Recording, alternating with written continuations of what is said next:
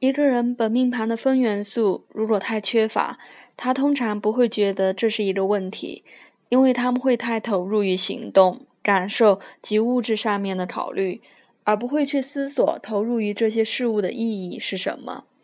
但就是因为缺乏对自己以及人生的洞察，所以会往往制造出一些问题。要他们从自己的行动中抽离出来是很困难的事。因此，他们经常会发现被摄入的事物所捆绑。他们可能没有足够的认识，便形成一份亲密关系，或者无法有效的与对方合作。风元素带着一种统一的特质，能够让一个人轻易就适应了某些新观念以及不同类型的人。反之，缺乏风元素的人则显然不易适应新的观点或遇新遇见的人。而这会导致他们不相信那些看起来智力很高的人。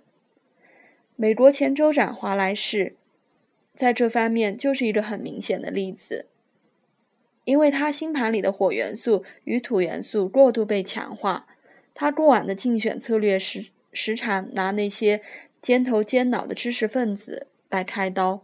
换句话说，这类人通常不信赖那些想的太多的人。但若是水星被强化，就会减轻这种倾向。与风元素相应的人可以轻易的从特定的角度来看事物，缺乏风元素的人则很难洞察自己，而且无法从客观的角度反省自己。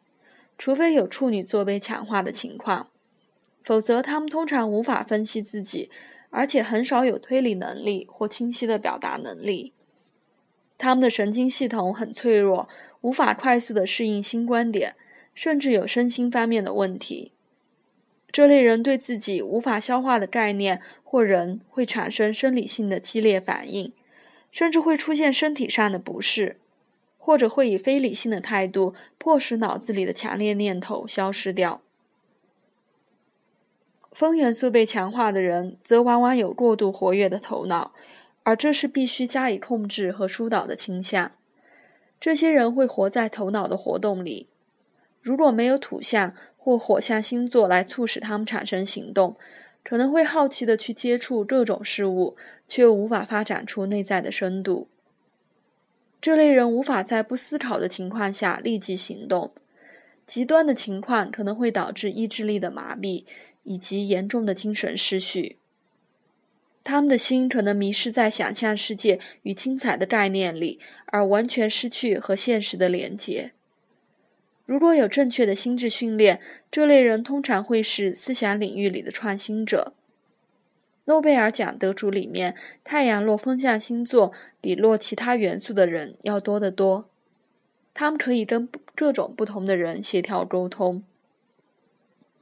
在生理上，这类人可能意识不到身体的状况，而把自己的能量耗到极点。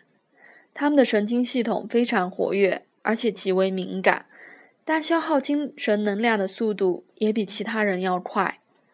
他们很需要借由冥想来恢复精力，让自己的神经系统充电，并且要避免在精神上消耗过度。